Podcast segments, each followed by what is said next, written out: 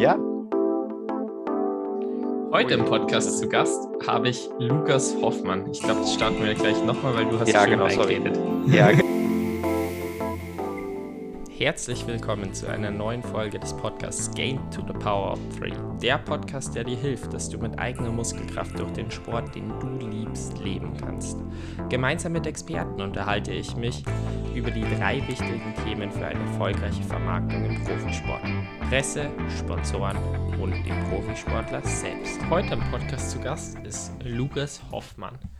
Bevor es mit der Folge losgeht, gilt der Dank noch meinen äh, großartigen äh, Unterstützern, die mich auf diesem Weg begleiten. Das sind Swiss Life Select, die dich mit ganzheitlicher Finanzberatung unterstützen, damit du finanziell immer die richtigen Entscheidungen für ein selbstbestimmtes Leben triffst.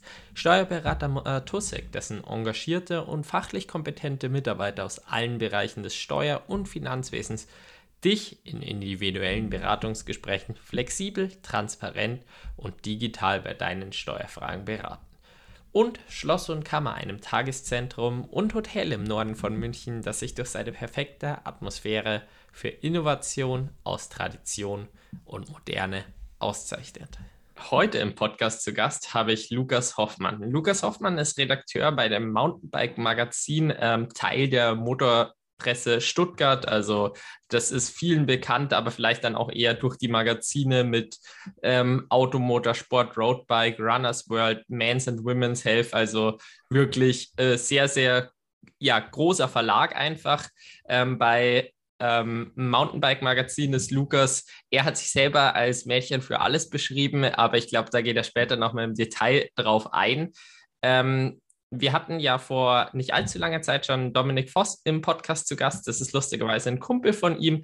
Ähm, deswegen hat sich das da irgendwie angeboten. Presse ist einfach ein spannender Multiplikator für ja, Profisportler und deswegen glaube ich, kann man sich da eben noch einiges anschauen, was für die Presse vielleicht spannend ist, aber sich vielleicht auch abschauen, welche Artikel denn bei in der Presse sich besonders gut machen und was man da vielleicht auch als ähm, Athlet dann davon lernen kann. Und deswegen freue ich mich jetzt wirklich auf das Gespräch und äh, ja, beginne mit meiner klassischen Einstiegsfrage oder eigentlich zwei. Wer bist du und was machst du? Ja, hi Niklas. Erstmal freue ich mich total hier zu sein. Äh, vielen Dank für die Einladung. Und ja, was bin ich oder was mache ich den lieben langen Tag? Ähm, die meisten Leute denken, dass ich ja hauptsächlich auf dem Fahrrad sitze und das ganze, die ganze Zeit irgendwelche teuren Räder von A nach B fahre. Ähm, ja, ich bin tatsächlich, ähm, wie du schon gesagt hast, Redakteur beim Mountainbike Magazin. Ähm, jetzt schon seit einigen Jahren, ich glaube seit, seit vier Jahren mittlerweile jetzt im September. Und ja, habe da ursprünglich angefangen als Online-Redakteur, also war zuständig für unsere Website. Ähm, ja, und habe mich mittlerweile aber dazu gemausert, dass ich bei uns intern mehr oder weniger alles mache. Also ich schreibe genauso Reportagen im Heft, äh, mache Vergleichstests von verschiedenen Rädern, gehe zu Neuheitenpräsentationen, befülle unseren Instagram-Kanal, stehe vor der Kamera bei YouTube, äh, bei unserem YouTube-Channel bin aber auch im Podcast von uns zu hören. Nochmal kleine Eigenwerbung. Alles ist Farbe heißt der. Also ja, darf da alles machen und das macht mega viel Spaß, weil es ein sehr, sehr facettenreicher Job ist. Ja, dann äh, das sage ich erstmal danke für den Einblick. Äh, du hast anfangs angeschnitten, die meisten glauben, ich sitze die ganze Zeit auf dem Fahrrad, kommt vielleicht durch deine eigene äh, Vergangenheit im ähm, Mountainbikesport. Ähm, jetzt letztes Wochenende hattest du auch nochmal ein Rennen, da kannst du ja vielleicht auch eben auf deinen eigenen sportlichen Hintergrund nochmal eingehen. Ja, sehr gerne. Also ähm, eigentlich ein ganz lustiger ähm, Zusammenhang, wie das mal angefangen hat. Ich habe meinen Eltern nämlich äh, ja mit sechs, sieben immer noch gesagt, ich würde mein Leben lang Bobbycar fahren. Ähm, und dann ist meinem Vater irgendwann mal der Kragen geplatzt, hat gesagt, der Junge muss jetzt Radfahren lernen, hat mich aufs Rad gesetzt und dann so die typische Szene, wie wir es alle kennen, irgendwann wird man dann losgelassen, wenn er meint, dass er dann, dass man das hinbekommt oder das Gleichgewicht hält. Ja, und die erste Fahrt ist natürlich erstmal voll von der Wand geendet.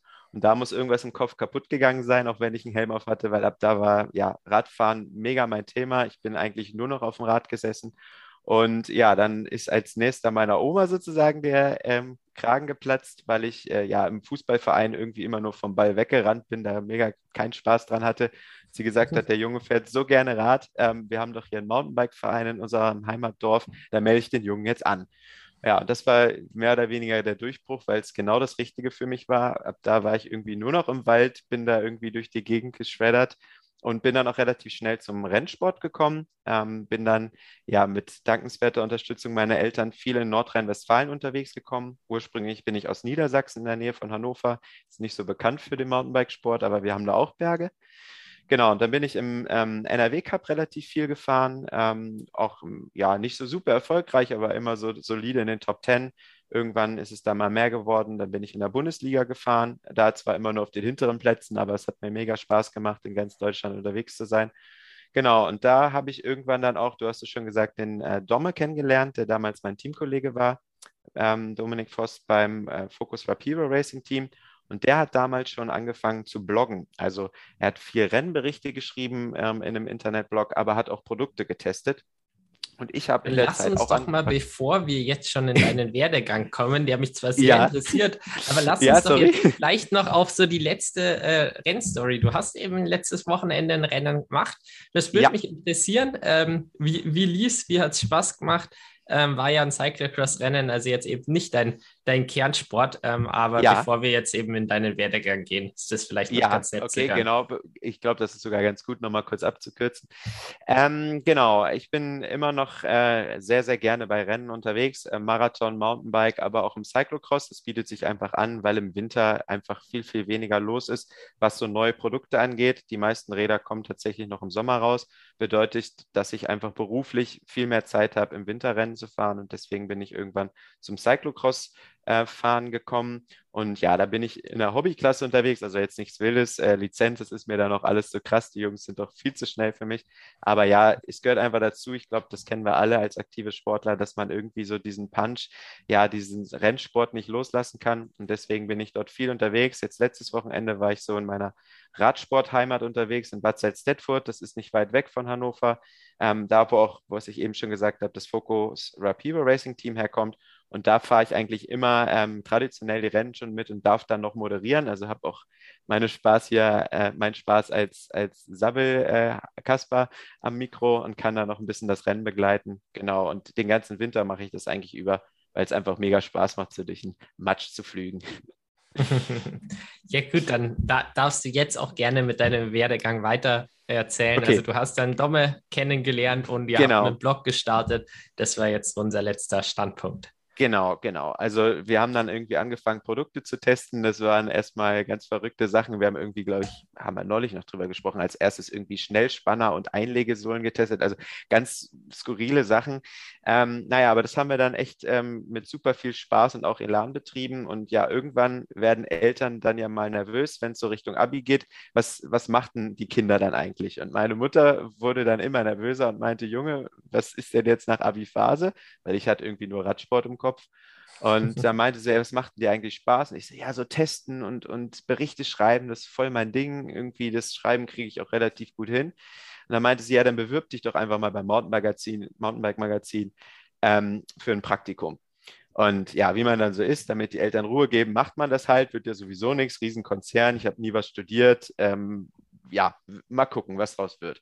Ja, und dann hatte ich, ehe ich mich versehen konnte, eine, Einladungs, äh, eine Einladung für ein Vorstellungsgespräch hier unten in Stuttgart. Ähm, ja, und ich glaube, drei Tage später schon die Zusage. Dann bin ich erstmal für ein halbes Jahr Praktikant hier unten gewesen und habe dann gemerkt, oh, so Journalismus, Marketing, das macht mir Bock. Dann war der ursprüngliche Plan, Sportjournalismus und Sportmarketing zu studieren, aber wieder in Hannover. Ist nichts draus geworden. Ich bin dann nochmal ein halbes Jahr zu Bosch, um äh, im E-Bike-Segment mir das Marketing anzugucken. Das war überhaupt nicht mein Ding. Ja, und irgendwie kam dann eins zum anderen. Ich durfte beim Mountainbike-Magazin bleiben als Volontär. Für alle, die nicht wissen, was das bedeutet, das ist quasi so die Ausbildung zum Redakteur. Du hast es ja im Intro schon ein bisschen angesprochen. Es ist ein sehr großer Konzern, die Motorpresse Stuttgart, mit vielen verschiedenen Titeln. Man wird dann quasi einmal durchs komplette Haus rundgereicht, immer so für drei Monatsstationen, um wirklich in jedem Bereich ausgebildet zu sein. Also du gehst zu unserem Fernsehsender, zu Automotorsport TV, gehst zur Men's Health, gehst zu Automotorsport, äh, das waren super coole zwei Jahre, in denen ich viel rumgekommen bin, viel gelernt habe und auch viele spannende Leute kennengelernt habe. Also wir haben ja hier ein bisschen Triathlon-Background im Podcast, wo du dann mal bei der Men's Health irgendwie ein Interview mit Patrick Lange machen darfst oder in der Runners World viel lernst über Laufschuhe und Co. Das ist schon echt spannend. Ja, und scheinbar ähm, fanden meine Mountainbike-Kollegen mich so klasse, dass sie mich als Redakteur behalten wollten. Und das mache ich, wie gesagt, jetzt schon seit vier Jahren und kann mir nichts Besseres vorstellen, weil das echt ein ja, ein Traumjob ist, kann man nicht anders sagen. Manchmal stressig, aber schon eine ziemlich coole Sache, so sein Hobby zum Beruf zu machen. Dann würde mich jetzt mal als allererstes noch mehr Infos ähm, in erster Linie jetzt mal zur Motorpresse Stuttgart interessieren, aber dann als Anschlussfrage eben auch gleich äh, zu ja, deinem Kerngebiet, eben dem Mountainbike-Magazin. Ähm, ja, also wir sind halt ein riesig großer ähm, Konzern oder Verlag mit verschiedenen äh, Standorten, unter anderem in Hamburg und Köln. Und ja, hauptsächlich für uns halt interessant oder für mich ist unser Radbereich. Wir sind mehrere Fahrradmarken. Äh, Mountainbike ist wahrscheinlich die bekannteste Marke. Dann haben wir noch die Roadbike, Gravelbike Mac haben wir auch neu äh, und die Elektrobike, also für alle E-Bikes und aber auch Karl. Ähm, Karl geht so in die Richtung urbane Mobilität ähm, unser neuestes Magazin so.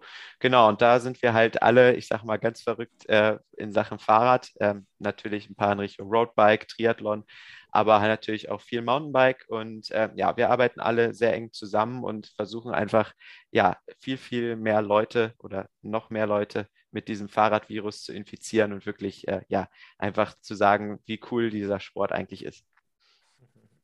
Ja, und jetzt eben spezieller aus Mountainbike-Magazin. Ähm, magst du uns vielleicht da auch noch ein paar äh, Daten nennen? Ich, Im Vorgespräch hat sich schon rausgestellt, ist eben so, dass ja eines der größten Magazine in Deutschland, vielleicht sogar das größte, aber ich glaube, da weißt du mehr darüber. Genau, ja, also man kann sagen, in der gedruckten Auflage, ähm, ja, uns gibt es ja noch als Printheft für, für alle Jüngeren, die hier zuhören. Das ist so ein komisches Papierding, was man in die Hand nimmt, äh, die jetzt nicht online äh, aufgewachsen sind. Genau, und da sind wir mehr oder weniger mit das größte Magazin in Deutschland. Wir haben natürlich noch einen großen Marktbegleiter aus München, die Bike, mit denen mal sind wir vorne einen Monat in den Verkaufszahlen, mal, mal die anderen. Ähm, genau, und äh, dadurch gehören wir halt zu einem der größten Special Interest ähm, Magazine in Deutschland was halt speziell Special Interest in so Kernbereiche reingeht, also ähm, sei es Sport, äh, sei es verschiedene andere Bereiche. Ja, und wir haben natürlich nicht nur ein gedrucktes Magazin, sondern auch ganz viele andere Kanäle. Ich habe schon gesagt, wir haben eine sehr, sehr große Website, ähm, die ich hauptsächlich mit betreue, aber wir sind auch mittlerweile extrem groß äh, im Instagram-Bereich unterwegs, äh, aber auch YouTube machen wir natürlich auch. Podcast gehört äh, zu einer der meistgehörten ähm, Podcasts ähm, im Sportbereich. Also ja, das macht wirklich Spaß und zeigt auch so die Facetten, was man dann alles so in seinem Job äh, machen darf. Also vom Podcast-Gequassel bis vor der Kamera stehen oder irgendwelche Räder testen. Das ist schon echt ein sehr vielseitiger Job. Ja, das klingt auf jeden Fall so. Ähm, eine Sache, die euch ja einzigartig ist, vielleicht jetzt übertrieben, aber doch schon auszeichnet, ist auch ähm, die Unabhängigkeit, die ihr habt, dadurch, dass Marketing und Redaktion voneinander getrennt sind. Magst du mal bedeuten, äh, erklären, was es genau bedeutet und insbesondere dann eben auch für deine Arbeit als Redakteur? Genau, das ist uns sehr, sehr wichtig. Ähm, ich würde sogar behaupten, das machen wir eine, ja, als ein Medienhaus vielleicht noch so. Ganz viele andere machen es mittlerweile anders, dass, sage ich mal, die Vermarktung eines ähm, Produktes ganz eng zusammensitzt mit der Redaktion. Bedeutet, dass man, ja, dass die Vermarktung ein bisschen Einfluss auf redaktionelle Themen nehmen kann. Bei uns ist das ganz strikt getrennt. Bedeutet, dass, dass ich als Redakteur meine Stories so schreiben kann, wie ich es gerne hätte. Oder auch, keine Ahnung, ähm, spezielle Radhersteller zu Tests einladen einladen kann, die jetzt vielleicht nicht eine Anzeige bei uns schalten. Ähm, das ist bei uns komplett getrennt. Und das ist uns, wie gesagt, ganz wichtig für diese Unabhängigkeit. Ähm, bedeutet aber auch, dass man natürlich oft ähm, auch mit den Herstellern zusammensitzt und so hört, in welche Richtung die gerne gehen möchten, was neue Produkte so rauskommen, ähm, was vor allen Dingen auch die Hersteller, sage ich mal, so ausmacht, weil jeder Hersteller hat ja irgendwie eine Geschichte zu erzählen. Ähm, aber das ist bei uns, wie gesagt, total getrennt und ist meiner Meinung nach auch noch was sehr, sehr Besonderes, weil das immer mehr verwässert. Und ich finde, das ist für den Journalismus auch sehr, sehr wichtig, dass diese Unabhängigkeit da ist, weil mir kann es vollkommen egal sein, was ich quasi in meinen Berichten schreibe. Ich kann auch wirklich mal den Finger in die Wunde legen und sagen, Produkt XY ist nicht gut, ähm, keine Ahnung, ist irgendwie kaputt gegangen während des Testens. Ich glaube, das machen viele andere Magazine oder auch ähm, Blogs, Medien, wie auch immer man das nennen möchte, mittlerweile nicht mehr so. Und das finde ich ehrlich gesagt auch ein bisschen schade. Ja, klar. Also ich meine, äh, man kennt selber als Athlet, dadurch, dass irgendwie da Marketing halt einfach sehr, sehr nah verbunden ist äh, mit der Redaktion jetzt seinem eigenen Social Media. Ähm, da, da verschweigt man dann jetzt ohne irgendwie böses Gewissen, aber vielleicht dann auch einfach mal das eine kleinere Problem, äh, was vielleicht auftritt ähm, und spricht dann nur mit dem Veranstalter drüber. Und das ist natürlich in einem Magazin schade und äh, da eben, eben schon. Ja, und für uns ist es halt super wichtig, ne? weil es für uns ja irgendwie auch Reputation ist. Also unsere Leser wollen ganz genau wissen, dass wir ähm, kritisch sind Sachen gegenüber. Das ist auch unsere Verpflichtung der Leser gegenüber. Und das bringt uns ja nichts, wenn jetzt jeder Leser denkt, dass wir da irgendwie gekauft sind oder irgendwie ein Einflussnahme äh, stattgefunden hat, weil dann können wir unser Magazin bald nicht mehr drucken oder werden es nicht mehr verkaufen, weil dann sind wir einfach nur noch eine gut gemachte Werbebroschüre. Und das, wir sind alles ausgebildete Journalisten, das wollen wir natürlich nicht. Und genau deswegen findet diese Trennung bei uns statt. Ganz genau. Und äh, jetzt würde ich auch eben zu einem Thema kommen ähm, im Magazin, nämlich äh, welche Rolle dort äh, der Profisport beziehungsweise generell auf euren Kana Kanälen einnimmt. Also generell ist schon mal erkennbar, ähm, dass ja natürlich Rennsport oder generell Profis immer so ein bisschen shiny sind und ähm, natürlich zum ganzen Sport dazugehören. Also warum machen wir das? Ähm, wir machen natürlich auch viele Dinge wegen, wegen Wettkampf und Co. Für uns ist es sehr, sehr speziell, weil wir, ich sag mal, ein sehr produktspezifisches Heft sind. Also bei uns dreht sich ja viel darum, was ist das beste Bike, äh, was ist das beste Equipment. Ähm, und da geht es jetzt gar nicht mal so krass um die Personen, die dahinter stehen. Wenn du aber die Geschichte so erzählen kannst, dass dieses Equipment oder die Räder oder was auch immer speziell eingesetzt wird, im Wettkampf eingesetzt wird, natürlich werden dann Profisportler auch extrem wichtig. Bei uns im Mountainbike-Bereich ist es natürlich so, der Mountainbike World Cup, Downhill, aber auch Cross Country, der eine mega Strahlkraft hat, der bei Red Bull TV übertragen wird. Ähm, und wo natürlich ja so ein Rennsport natürlich Einfluss hat. Also wo die Leute ihre, ihre Idole sehen wollen, ihre Lieblingsfahrer und die natürlich dann auch interessiert, hey, das sind die Besten der Welt, was fahren die eigentlich für Räder? Und dort dann erzählen zu können, dass Räder speziell auf diesen Wettkampf hin entwickelt wurden äh, oder irgendwelche Features haben, die der Athlet haben wollte. Das ist für uns natürlich spannend. Und da sehen wir auch, dass zum Beispiel jetzt mal Bike-Checks im World Cup-Zusammenhang extrem gut gehen. Gerade so Material, das herauszustellen, was die Leute da fahren, das geht bei uns doch tatsächlich sehr, sehr gut. Ja, das ist tatsächlich auch so die zweite Frage. Ich meine, ähm, bei euch im Magazin, ähm, vielleicht jetzt nochmal als Rückfrage erstmal, ähm, Rennergebnisse sind eher was, was nicht enthalten sind ähm, hab, was habt ihr denn an Themenbereichen dann tatsächlich über den Profisport? Habt ihr zum Beispiel irgendwelche ja, Profile über die Athleten? Habt ihr eben Größentests, die Materialtests, dass man da einfach mal ein Gefühl kriegt, ähm, was denn tatsächlich vorhanden ist? Ähm, ja, also Rennergebnisse bringt uns eigentlich mehr oder weniger gar nichts, weil wir sind ja gedruckt und oft fallen die Rennen einfach in irgendwelche ja, Turnus äh, oder beziehungsweise in Vorläufe wo wir gar nicht mehr aktuell sind. Also wenn wir jetzt ein Heft rausbringen, wo die Rennergebnisse von vor zwei oder drei Wochen sind, dann ist das kalter Kaffee immer auf, auf Harddeutsch. Ähm, da gucken die Leute natürlich mittlerweile online oder informieren sich bei Instagram, wer hat denn dann gewonnen und dann ist die Sache auch durch. Ähm, für uns ist es viel interessanter, so Hintergrundstories zu bringen, die vielleicht nicht, ähm, ich sag mal, jetzt überall schon gelaufen sind, die man auf Instagram gesehen hat, dass wir exklusive Inhalte versuchen zu bekommen ähm, vielleicht auch nochmal in die Details der Rennen reingehen. Hey, was war denn da los? War da ein spannender Zweikampf oder ist da, keine Ahnung, irgendein skurriler Plattfuß passiert? Dann können wir das gerne als Aufhänger nehmen im Heft. Und wie gesagt, speziell die Profi-Bike-Checks, also dort zu sagen, welches Material wird eingesetzt und warum auch, dort mit den Athleten zu sprechen. Ähm, warum machen die das jetzt so? Äh, warum setzen sie jetzt auf einen breiteren Reifen als jemals zuvor oder warum brauchen sie jetzt mehr Federweg bei den immer technischeren Strecken. Diese Geschichte ist doch für uns ja deutlich spannender, aber auch dieses ganze Szene-Thema ist für uns interessant. Also ähm, ich sag mal, wir haben ja oft so Celebrities oder so ähm, Promis in der Szene, die dann unterwegs sind, die irgendwelche speziellen Reisen erleben, irgendwelchen Abenteuer machen. Und solche Sachen drucken wir auch sehr, sehr gerne im Magazin ab, weil es einfach erstmal cool ist, solche Stories überhaupt zu erzählen, gerade wenn es spannende Erlebnisse sind. Ähm, aber natürlich auch, weil Profis mittlerweile echt wissen, wie man Content produziert und wir natürlich auch davon leben, dass du geile Bilder hast, geile Stories hast, ähm, das Ganze dann noch unterfütterst mit Social Media oder einem coolen YouTube-Video. Also ohne da jetzt schon zu viel zu wegzugreifen, ähm, du wirst mir da gleich bestimmt noch sicherlich Fragen in die Richtung stellen, aber das ist, glaube ich, wie man heutzutage so, so Content produziert. Das ist tatsächlich ein recht spannender Punkt, den du jetzt auch eben angesprochen hast, dass für euch schon eine wichtige Rolle einfach spielt, äh, dass quasi nicht rein die Rennergebnisse, sondern eben auch ganz viel, wie der Athlet schafft, diese Ergebnisse oder insgesamt Reisen und ähnliches darzustellen. Also jetzt mal als Rückfrage, äh, würdest du das eben jetzt so unterschreiben, dass für euch äh, ja nicht unbedingt die reinen Ergebnisse das sind, was zählen, sondern dass eben ja eine, eine ähnliche Gewichtung auch, auch wie das erzählt wird, bei euch hat. Ja, ja, ja, auf jeden Fall. Also ich meine, heutzutage reicht es nicht mehr irgendwie Erster zu werden und dann hast du da einen Athleten, der, ich sag mal, stumm wie ein Fisch ist, kein Instagram, kein Facebook hat, den du nicht vor die Kamera stellen kannst. Das ist extrem wichtig für uns, aber auch für die Marken. Also dass du einfach ähm, als Sportler überall stattfinden musst und ähm, auch verstehen musst, wie du mit Medien umgehst. Also jetzt nicht nur mit uns äh, als, als Medium, sondern halt auch mit anderen äh, ja, Dingen wie Instagram und Co.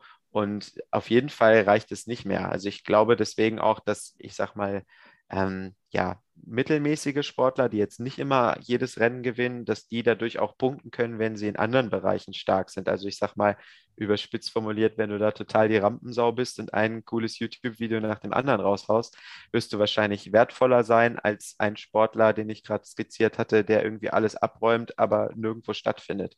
Ich glaube, das ist auch das, wo sich der Sport mega gewandelt hat, ähm, was man auch im Mountainbike-Bereich jetzt bei uns gesehen hat, also mal so 10, 15 Jahre zurück. Da, da hat einfach, ähm, ja, da war die, der Hauptaugenmerk einfach aufs Rennen. Wer da vorne war, dann war alles super. Aber was nebenher drum passiert ist, da gab es kein Instagram und Co., das war eigentlich mehr oder weniger egal. Und heute ist es ja fast andersrum. Also wer hat welche Reichweite hier, ähm, wer kann die und die Story dort erzählen. Also das ist schon spannend, was sich da getan hat.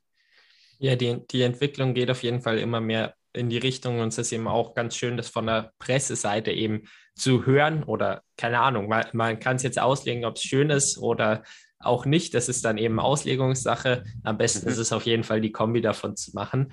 Ähm, ja. Aber wir waren jetzt ja vorher bei den äh, Artikeln. Ähm, und da würde mich jetzt mal so interessieren, du hast schon gesagt, ähm, Bikechecks sind was, was bei euch extrem gut funktioniert. Aber du vielleicht so, ja, die, die Top-Artikel, die es bei euch ähm, regelmäßig gibt, einfach mal berichten? Und dann können wir ja später immer noch herunterbrechen, ähm, welche davon vielleicht für, für Profisportler dann eben auch spannend sind und was man dann eben auf den eigenen Kanälen auch an Content äh, produzieren kann, der sich eben ja schon in Magazinen bewiesen hat. Ah, da gibt es ja mehrere Formate und ich glaube, da ist es auch gerade an den Athleten, da auch einfach ein bisschen kreativ zu sein. Also einfach mal Dinge auch auszuprobieren. Das ist ja auch gerade irgendwie das Schöne an, an den vielen neuen Kanälen, die wir heutzutage haben, dass man es einfach mal ausprobieren kann, ohne jetzt da sich in Unkosten zu stürzen oder auch in großen Aufwand und dann schaut man einfach mal, wie was funktioniert. Also du hast schon gesagt, Bike-Checks sind bei uns unangefochten. Wie gesagt, gerade, dass wir äh, so ja Material ausgerichtet sind. Also ich sag mal, unser Heft kaufen halt auch viele Leute, die einfach wissen wollen, was ist das beste Rad, was ich kriegen kann und die halt wissen wollen, ähm, keine Ahnung, ist die Felge besser, ist die Felge besser oder was auch immer. Ähm, sprich, die sind dann auch aufs Profimaterial natürlich sehr aus. Ähm, geht dann aber auch weiter. Ich glaube, dass man viel solche Abenteuer, die abseits des Wettkampfs irgendwie stattfinden, gut erzählen kann. Also wie habe ich mich auf XYZ vorbereitet?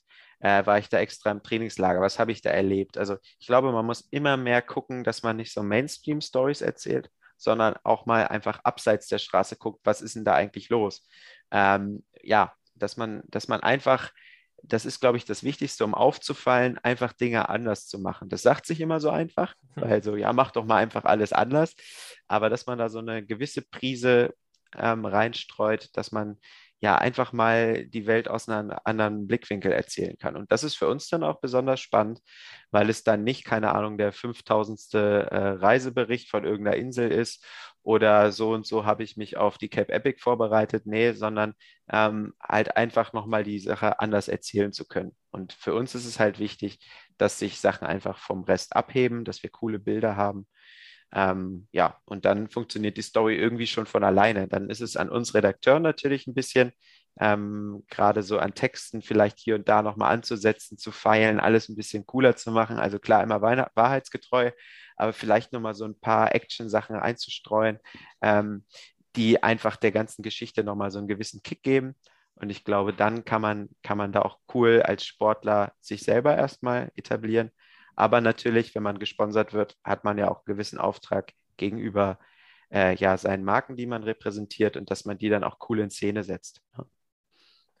Genau, jetzt hast du tatsächlich eben schon den zweiten Teil der Frage sehr, sehr gut beantwortet und worum es äh, ja, worum es bei oder was man als Athlet machen kann an Artikeln. Mich würde es aber trotzdem interessieren, ähm, welche Artikel bei euch generell am besten äh, funktionieren. Also jetzt mal wirklich aufs Generelle betrachtet ähm, und daraus vielleicht eben, dass man den Anschluss bekommt, noch eine kreative Idee.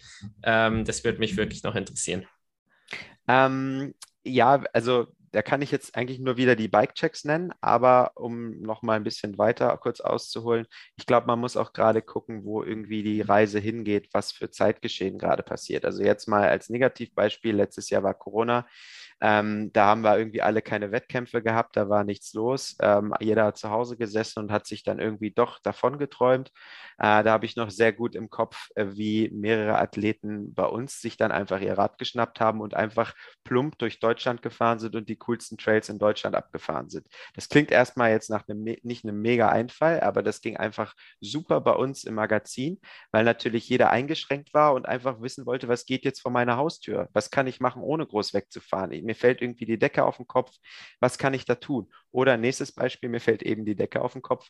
Auch mal zu sagen, so halte ich mich in meinen eigenen äh, ja, vier Wänden fit das klingt jetzt erstmal nicht nach einem mega Aufwand, aber als Profiathlet dann zu zeigen, hey, das sind meine Top 5 Übungen, da mache ich irgendwie noch ein YouTube-Video raus oder coole, coole Fotos, biete die im Magazin wie uns an. Ähm, damit kannst du schon extrem viel machen und das meine ich auch damit, du musst nicht Sachen immer neu erzählen, sondern auch einfach einen coolen Dreh finden, eine coole Story und dann musst du da nicht, keine Ahnung, zu irgendeiner entlegenen Insel fliegen oder auf Hawaii sonst was machen, sondern es ist ganz viel auch, was irgendwie ja, ich sag mal, auf der Straße liegt, was man nur richtig zusammenpuzzeln muss und dann wird da schon eine coole Story draus. Ja, dann äh, würde ich jetzt direkt dann auf Social Media weiter übergehen und ähm, da würde es mich mal interessieren, als Magazin eben doch mit, mit dem äh, Tech-Fokus, ähm, was macht, produziert ihr dann dort auf Social Media direkt als Content? Ähm, ja, also es ist schon sehr, sehr spannend. Wir haben ja mehrere Bereiche, die wir irgendwie abhandeln können.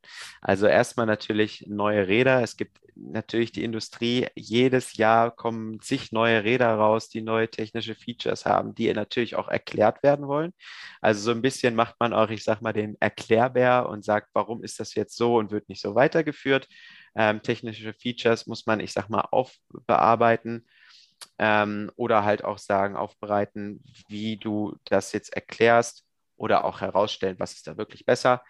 Ähm, aber auch in viele andere Bereiche, weil wir natürlich auch extrem viel so in unserem Alltag erleben. Also was immer sehr gut geklickt ist, sind tatsächlich so, ich sage immer Videos on Trail, wo wir einfach uns irgendwie beim Testen filmen, erzählen, was wir gerade machen, mit welchem Hersteller wir gerade unterwegs sind und ein neues Fahrrad testen das ist einfach ähm, ja für die Leute wie so ein Einblick in eigentlich meinen Arbeitsalltag, was für mich manchmal vielleicht Routine ist, aber für viele Menschen halt ähm, super, super spannend ist, was gerade so passiert in der Szene.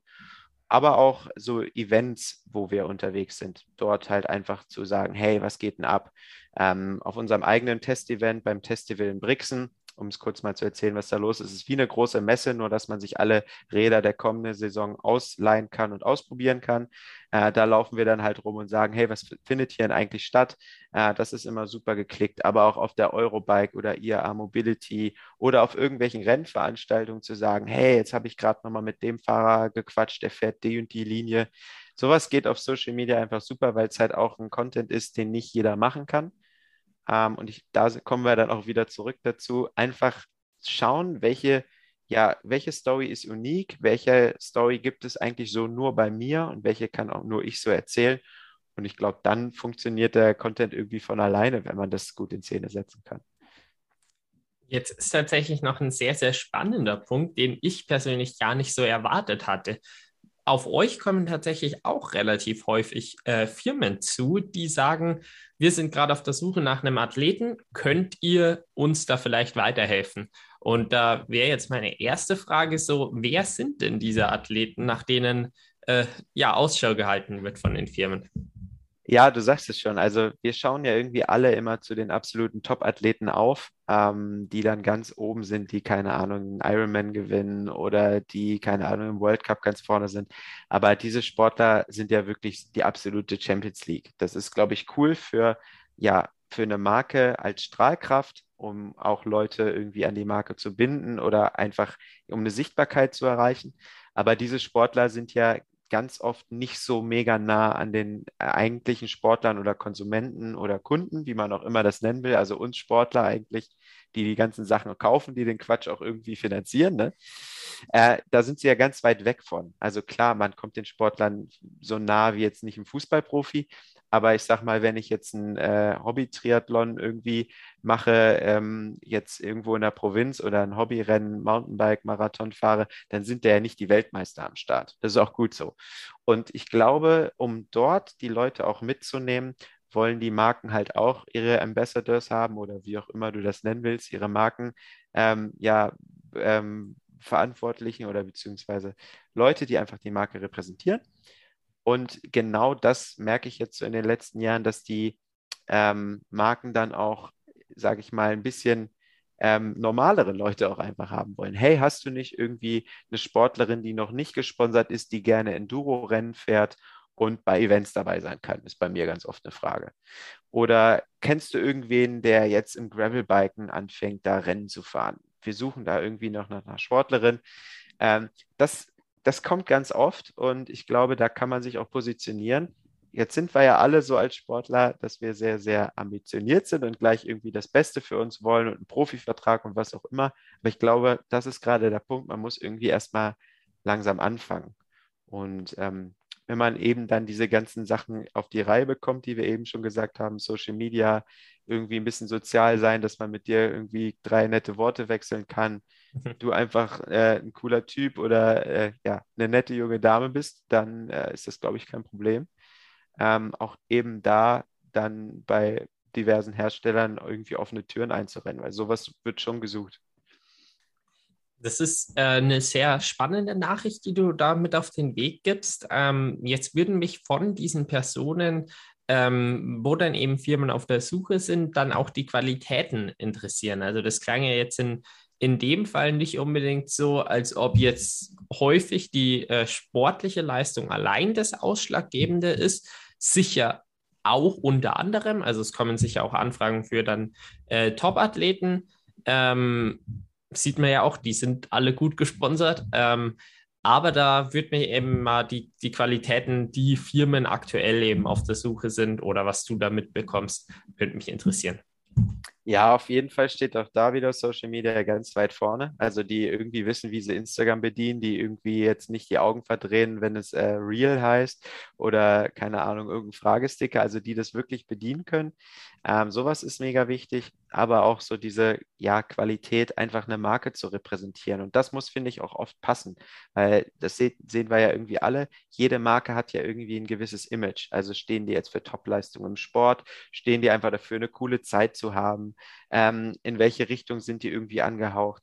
Das, das sind viele Dinge, die, wo auch oft Dinge einfach auch zusammenpassen müssen. Also ich sag mal, es gibt im Mountainbike-Bereich ja irgendwie auch alles von voll die verrückten Lycra-Typen, die jetzt voll auf Laktat aus sind, aber auch welche, die den ganzen Tag chillen, irgendwie nur shutteln und von oben bis unten tätowiert sind. Also ohne da jetzt irgendwie einen Schubladen denken zu wollen. Aber das sieht man dann halt auch oft so, was das Markenimage angeht. Also ich sag mal, zu einer Marke, die dafür schon irgendwie steht, dass du von oben bis unten tätowiert bist, gerne mit einem Pickup durch die Gegend fährst, vielleicht noch einen Hund hast und dir das Rad hinten drauf wirfst und eine Runde fahren gehst. Die suchen natürlich einen anderen Sportler als einer, der den ganzen Tag nur Rennen fährt und für den nur die Topleistung zählt. Ne? Also das muss, finde ich, auch passen. Und da muss man sich vielleicht auch als Sportler so ein bisschen selbst reflektieren und sagen, was bin ich denn eigentlich für ein Typ? Für welchen Markt stehe ich irgendwie auch? Und ähm, dann passt das oft dann mit einer Marke zusammen oder vielleicht auch eben nicht. Ne? Also das kommt manchmal dann halt auch mit irgendwie rein. Es ist wahrscheinlich auch was, ähm, sehr, sehr spannender Punkt, den du jetzt gerade angesprochen hast, eben für was für Werte stehe ich oder wohin möchte ich eben auch meine Marke entwickeln, was sind die Dinge, die ich auf Social Media poste, sind es dann wirklich äh, sehr spezifische Rennleistungen, äh, wo ich eben sage, ich möchte ja den, den Kern der Community interessieren und die sich da wirklich auf die reinen Leistungen fokussieren? Oder ist es vielleicht dann eher offener und die Motivation eher eine andere für den Sport überhaupt mal zu inspirieren. Ähm, ja, aber da kannst du ja vielleicht es. eben auch sagen, ähm, ich meine, beim Mountainbike Magazin, ihr äh, findet euch eben viel durch Equipment Reviews wieder, äh, aber vielleicht, wie geht diese Definitionsphase vonstatten und äh, ja, vielleicht auch eben das regelmäßig überprüfen? Du meinst jetzt die äh, Identifikation in Richtung, welchen Sportler du dann am Ende nimmst oder in welche nee, Richtung nee, welch, das Magazin welcher, entwickelt? Nee, tatsächlich, welcher Sportler man eben äh, selber ist und mehr die ah, Frage okay. eben auf einen Sportler bezogen, äh, wie man quasi diese äh, Werte rausfindet und das eben aus, aus Sicht beschrieben von eurem Magazin, wie ihr euch da ja auch eben dann immer wieder fragt. Oh, das ist eine schwierige Frage. Ähm, ich glaube, du musst halt einfach schauen, ähm, auf was du Bock hast, weil du kannst Stories nur dann erzählen, wenn die dir Spaß machen. Wenn du dich zu irgendwas zwingst oder dich in Richtungen schieben willst als Sportler, die du eigentlich gar nicht möchtest, dann wirst du nie Top-Ergebnisse erzielen. Also wenn man sich zu was zwingen muss, das ist im Sport so, aber das ist auch, wenn man Content erstellt oder Geschichten erzählen will, ähm, dann muss es einfach klappen, das muss von innen rauskommen. Und ähm, für uns geht es natürlich in die andere Richtung. Wir machen natürlich viel auch aus dem Bauch raus, wo wir glauben, was die Szene möchte. Ähm, aber wir haben natürlich auch diverse Tools, um zu wissen, was funktioniert gerade ähm, sehr, sehr gut. Also ähm, ich hatte es eben schon angerissen.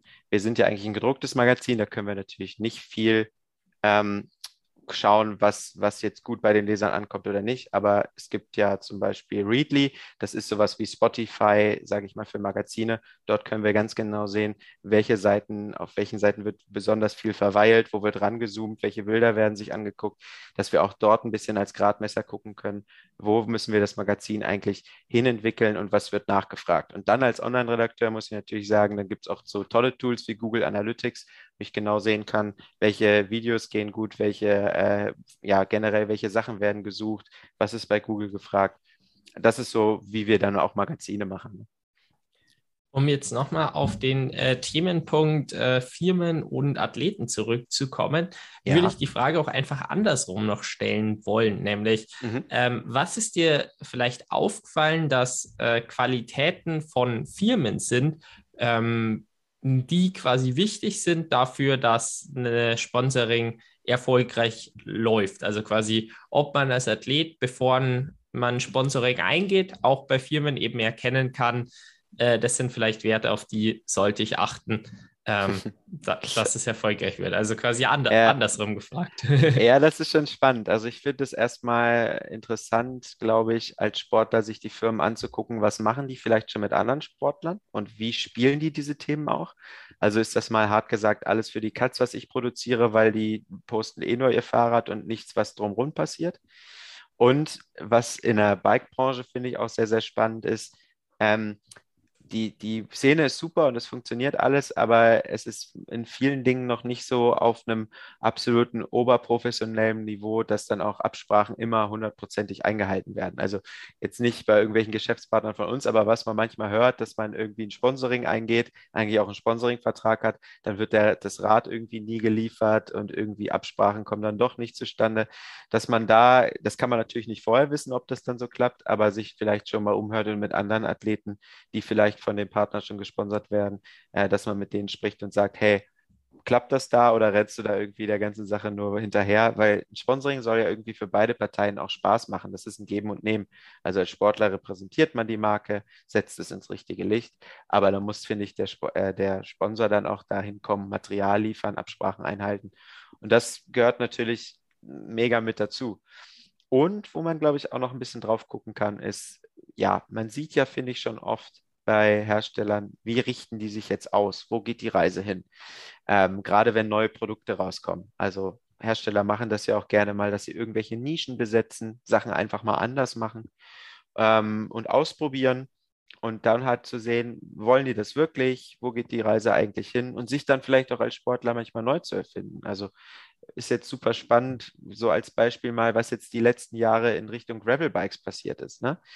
Also war ja für viele jetzt vielleicht nicht so, dass sie sagen, hey, Gravelbiken ist voll mein Ding, aber mittlerweile hat sich da voll die Rennszene äh, etabliert oder es werden immer mehr Rennen.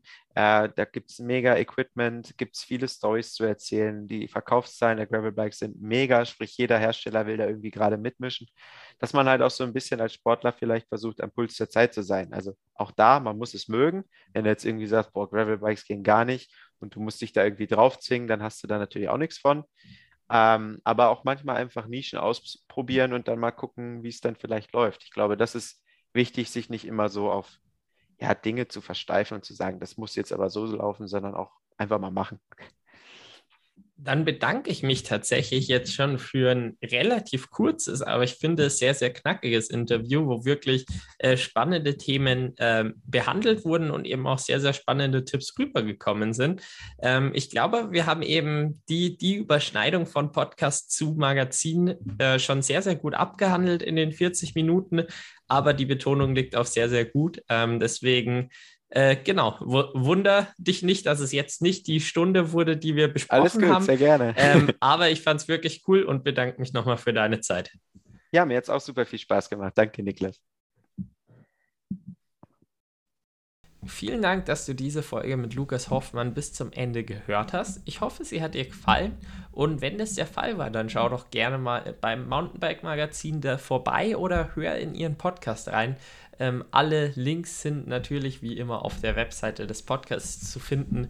Ähm, ich fand es ein wirklich spannendes Gespräch, wenn es auch ungewöhnlich kurz war, aber ich finde, es hat sich bei dem Themengebiet einfach angeboten und äh, deswegen ist dem, glaube ich, kein, kein Abgrund getan und ich freue mich auf die nächste Folge, wenn du wieder einschaltest.